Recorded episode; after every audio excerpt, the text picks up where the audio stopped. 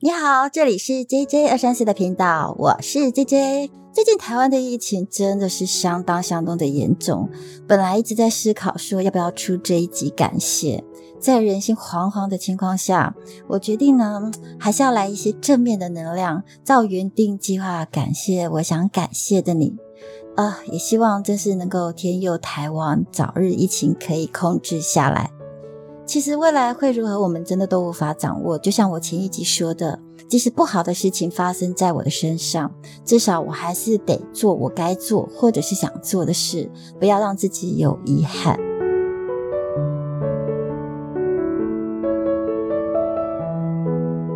不知道你有没有研究过 Podcast 的频道？听说创作者都在六个月以内就会见生死。根据杰西大叔三月的中文节目的分析报告，他说呢，台湾有两家 hosting 市占已经超过百分之七十了。然后排除掉停止更新的三十天的节目后，Fast Story 占其中的六成。所以说，创作者节目平均的寿命其实只有五点八个月哦。什么意思呢？也就是说，我必须要撑过半年，所以呢才会。是他们平均寿命的五点八个月，那将近有一半的节目，大概有百分之四十八趴，在不活跃的情况状态下，至少三十天都没有去更新他们的呃他们的节目。那而这些节目呢，也至少有百分之七十五都少于十集。那近期呢，国外其实它也有第三方的单位做了全球节目的普查，以目前 Apple Podcast 捞到两百万的档节目来算的话。呃，好像是上架超过四集的节目数量有八十八万档，那上传十集以上的，哇，你猜猜看有多少？其实仅有七十二万档，也就是说，在全球七十四亿的人口，有两百多万的创作者，而我呢，已经做超过十集喽，也就是七十二万分之一耶。毕竟只上传不到四集的节目数量，就整整超过百万档喽。所以啊，我真的真的非常的开心，至少呢，我已经突破自己，从七十四亿人口挤进七十二万人喽！啊，过去其实我有意识以来，我总觉得我的生活中就是依附别人的生活在维生，也没有想过有一天我可以尝试把自己的生活二三四分享给你。经过了十集的自我考验，来到了今天这集，我想好好的跟自己说。J J，你好棒！因为你愿意挑战自己的无所不能，也因为你愿意挑战，让更多的朋友认识你见到的世界。这里呢，我真的是要一一的来感谢一路上陪我走过的你。我要谢谢留言、分享和赞助我的 o d a g 活在爱中、明澈创业爱私聊 Book 说毕国华、Andy 为名，还有 Jason。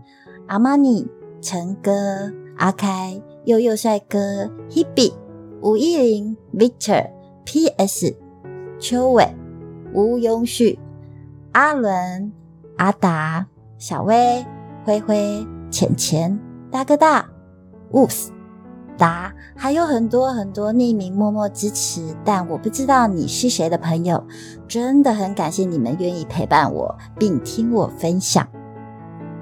从没有到有，真的是一件不容易的事啊！不知道你是不是也常常这样觉得？我们常常会听到长辈鼓励晚辈的一句话，就是说“万事起头难啊”，意思就是说，不管做任何事情，只要是从零到一，其实都是非常非常难的。但是长辈也都会接着说：“只要有心，什么都不难。”突然让我想到一本书，有一本书，它的书名叫做《从零到一》。如果你看过的话，我相信你一定也能够理解我这当中所有的过程。书中它的内容也有提到这段时间我所经历的一切，不管是心理也好，或者是生理状态也好，都有许多不谋而合的地方。而我觉得最难克服和突破的，其实是我自己的心理障碍。因为这过程啊，其实我的心里超多超多 OS 的。我常常会想说：“哎呀，我不能哎，我做不到啊，我不可能做到的，我怎么可能可以啊？”各式各样的 OS，不知道你是否也跟我一样，就是会觉得有万全的准备才能够，也才敢踏出第一步。因为对自我有非常非常高的要求，所以反而到最后还是停滞不前。那种感觉就很像去高空弹跳，那正要跨出去的那一瞬间，哦，觉得好恐怖，所以还是退缩了。过去我就是这样的一个人，其实跟大多数的人都一样。那也因为过去我身上都是经历这样的经验，导致很多很多的事都只能变成想想。梦想嘛，就是专做梦理想的事啊。但其实我真的不喜欢自己，就是只是说说而已，因为那种感觉非常的差劲。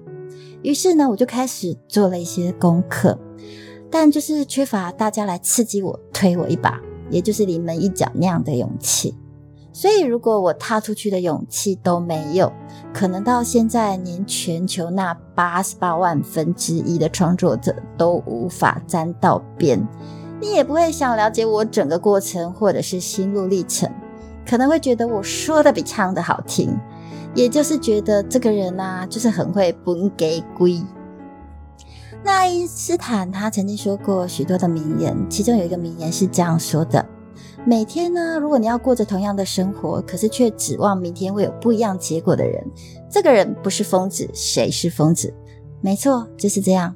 当我踏出去第一步的时候，那种处境就像那种站在十字的那个陌生路口，但其实是很茫然的，因为我不知道就是要跟你分享些什么。大部分人在害怕的第一件事，就是也一样在我的身上发生，就有如空气啊，就弥漫着整个烟雾，心里非常的彷徨无助。而在我身后。感觉就像那种无法回头的悬崖，我就这样踏上第一集，一个人的环岛旅行向前迈进。结果发现，哎，其实并没有想象中的这么困难呢，而是自己真的是想太多了。我开始尝试克服了自己的心理障碍之后，也开心的前往下一站。虽然我一路上仍旧不知道我可以做些什么。不过，我仍旧非常感谢一路上的伙伴，常常会给我一些建议和资讯，让我能够提起劲的持续走下去。我只希望自己真的是可以做得更好。那也因为要更好，我就开始会去针对很多的细节去做自我要求，开始会面对自己能够修正的问题。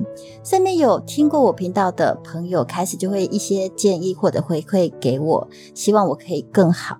真的真的很感谢你们陪我或陪伴我频道一起成长，甚至赞助我，让我更有动力持续的走下去。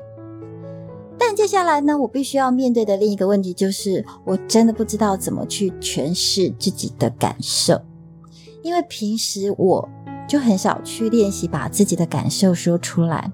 认识我的朋友其实都知道，我平时说话呢，就就只会陈述事件啊，或者是闲聊，或者是沟通，顶多就是这样而已。所以对于这样子的挑战，也就是要自言自语的讲出自己的感受，然后又得面对一支冷冰冰的麦克风，说真的，真的很不容易。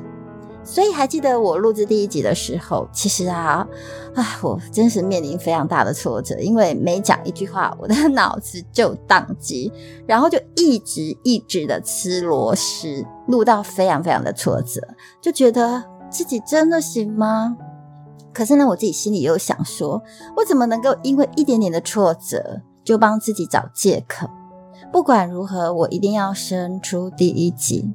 所以呢，当我第一集出来的时候，挑战自己成功的时候，我就告诉自己：“：“J J，，其实你是可以的。”啊。”好，再来，我要开始面对录制第二集的心态就完全不一样喽。因为总是希望自己可以更好嘛，所以也开始自我要求，但反而给自己设了个框架。不知道你的人生是否也有过像我这样子的经验？想分享书籍，但又觉得，哎，我自己好像没有做的这么厉害。但我若只是分享感受或者生活，又很担心没有内容。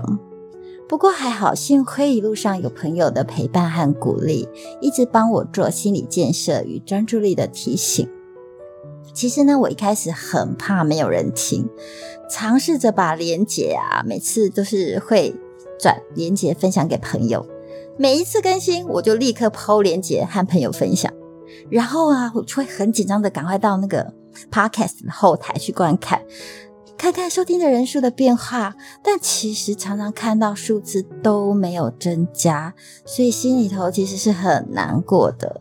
但是又偏偏想要去看到底，就是我的朋友有没有就是给我鼓励或者是支持我这样，所以常常都会开始想，是不是自己的人缘很差？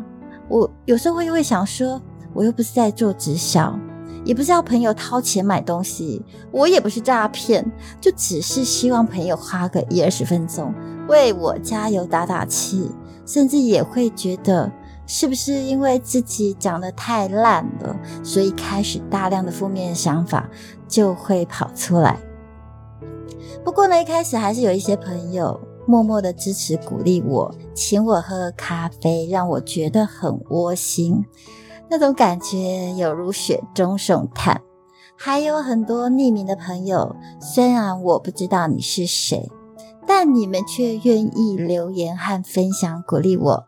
尤其当我第一集收到的第一个留言，哇，那种感觉好像中乐透的头彩，真的是欣喜若狂，给我非常非常大的鼓励，让我有继续做下去的勇气。所以呢，我其实我就很努力去查这一位听众他的日文名字怎么念，因为他留的是中英日的，哦，应该是中日文的名字，所以我就认真的去查，结果查出来他叫做欧大谷，中文翻译啊就是小田座的朋友。好，名字叫小田座。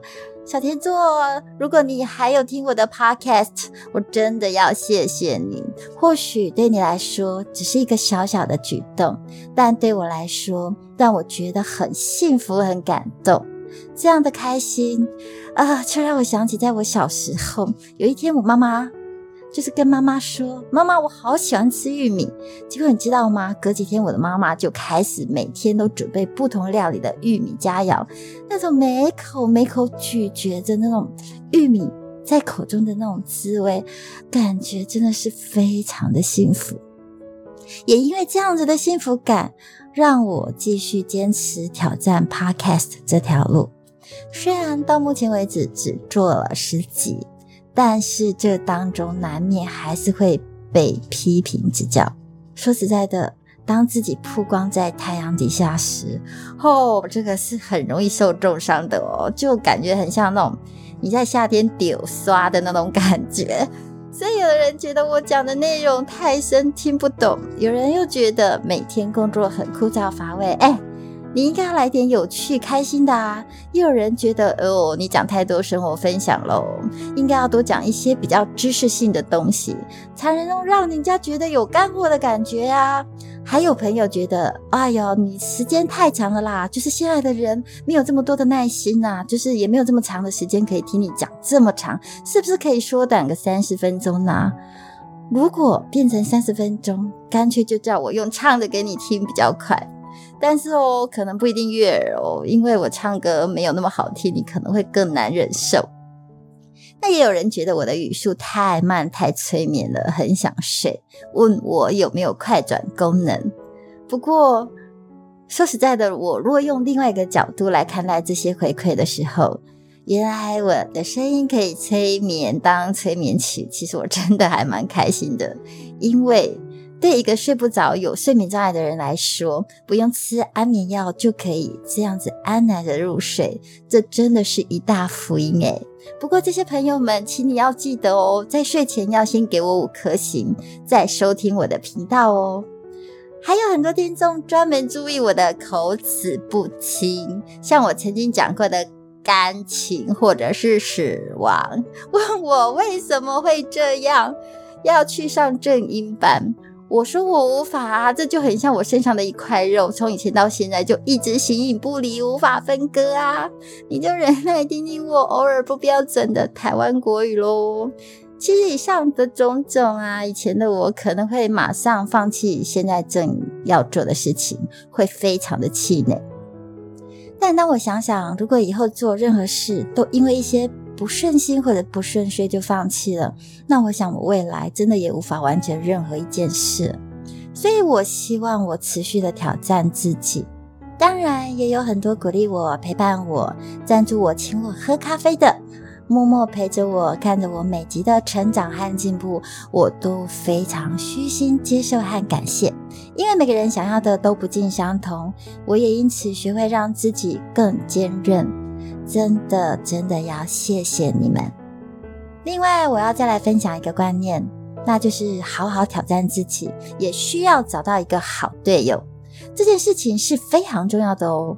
毕竟我已经习惯一个人做好多好多的事情。不过几年前就这样子的磨练下来之后，其实我发现，哎，我也变成一个女汉子嘞，什么都可以自己来哦。甚至我搬家啦、修缮啊、钉柜子等等啊，我还还可以捉老鼠。如果有听我前几集的都知道，对不对？我都什么都可以耶，这很厉害吧？独立两个字在我身上已经慢慢的体现出来。我发现我可以开始挑战自己。挑战一些过往不可能挑战的事。虽然在前些日子配合一个朋友录了几集的 podcast 内容，不过过程中感觉还是少了些什么东西。毕竟当时的内容也好，或者是我该怎么做也好，好像就是比较是站在配合着对方，并不能让我可以好好的展现自己想要表达的东西。于是，在今年环岛后的我决定了，也许我也可以做自己的一个频道，看看自己可以挑战自己到什么样的程度。虽然在这一路上跌跌撞撞的摸索，我也并不是要追求最好的，但我真的希望我每一集都可以越来越好。这个念头对我来说很重要。有两句话我想要跟你分享，话是这么说的。过去是未来的垫脚石，人生本来就踏足在这条道路上。那这条路谁来铺呢？当然是自己。从小到现在，我们都经历着并经营着最新的过去。如果没有保持着这样的态度来看待我们正在走的人生道路，我们的心情想必是非常纠结的。我们试着想想哦，现在我们只想着过去的遗憾，什么也不做的话，那不就是刚刚我分享爱因斯坦的那段话吗？每天过着同样的生活，却希望明天会有所不同，这样的人不是疯子？请问谁是疯子呢？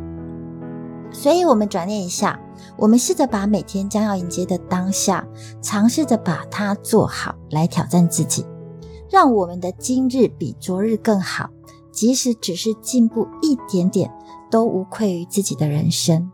这当中失败了也没有关系，因为它已经成为过去。但我们可以留下这次失败的经验与心得，如此才能更容易挑战接下来的当下。你总不可能在同一个地方跌倒吧？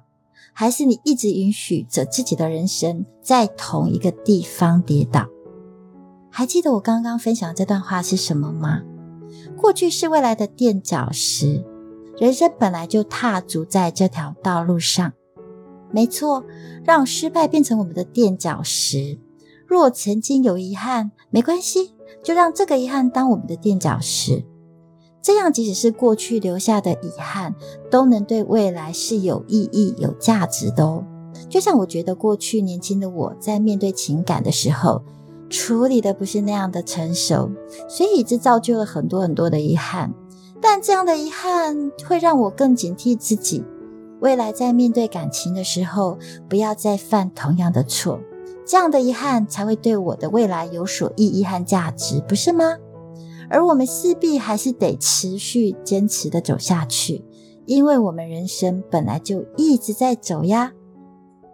接着第二段话，想要跟你分享的是。人生没有笔直的道路，只有一条属于自己的绵延小道。我们要透过自己的踏实，并且认真的去铺设道路，往自己要去的方向前进。为何我要这么说呢？因为生跟死如果是一条相连的线，我们出生是源头，死亡就是线的尽头。过程中我们会与其他人交织成一面生活，有欢喜啊，也有哀愁。如果我们要厘清这个复杂的人生线，那我们就必须要面对一个现实，就是这条线上只有我们自己。我跟你的相遇只是两条线的交集而已。我们有可能是平行，也有可能交集后再分离，这些都是事实。但我们不用担心，因为这条线上，我们本来就是自己一个人。人生没有笔直的道路，只有一条属于自己的绵延小道。你真正能够体会到我说的这段话的时候，其实你也可以得到了自由。对过去也好，对未来也好，就不会跟我以前一样的纠结。以上这两句话分享给你，就是过去以及未来。我自己也勉励自己的这两段话语，期待你也可以跟我一样，开始去铺设自己的人生道路哦。最后呢，再次的谢谢一直支持陪伴我的你，让 J J 每周陪伴你上下班、坐车、洗澡、煮饭、吃饭、休息时间、睡觉的任何时刻。还没关注订阅的，记得关注订阅我，给我五颗星和留言，或赞助我喝杯咖啡，并记得分享我的频道给你的朋友们喽！期待下次在空中相见，拜拜。